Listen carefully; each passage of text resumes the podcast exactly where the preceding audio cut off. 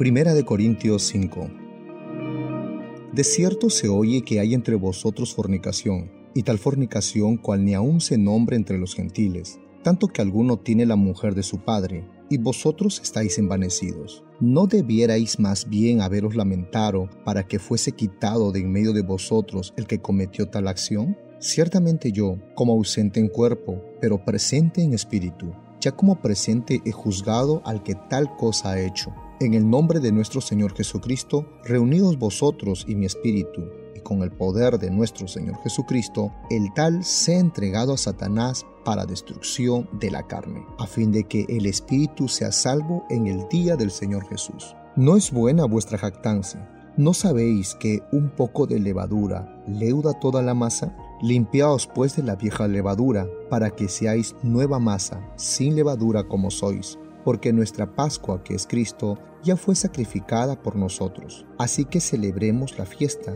no con la vieja levadura, ni con la levadura de malicia y de maldad, sino con panes sin levadura, de sinceridad y de verdad os he escrito por carta que no os juntéis con los fornicarios, no absolutamente con los fornicarios de este mundo, o con los avaros, o con los ladrones, o con los idólatras, pues en tal caso os sería necesario salir del mundo. Más bien os pedí que no os juntéis con ninguno que, llamándose hermano, fuere fornicario, o avaro, o idólatra, o maldiciente, o borracho, o ladrón con el tal ni aun comáis, porque ¿qué razón tendría yo para juzgar a los que están fuera?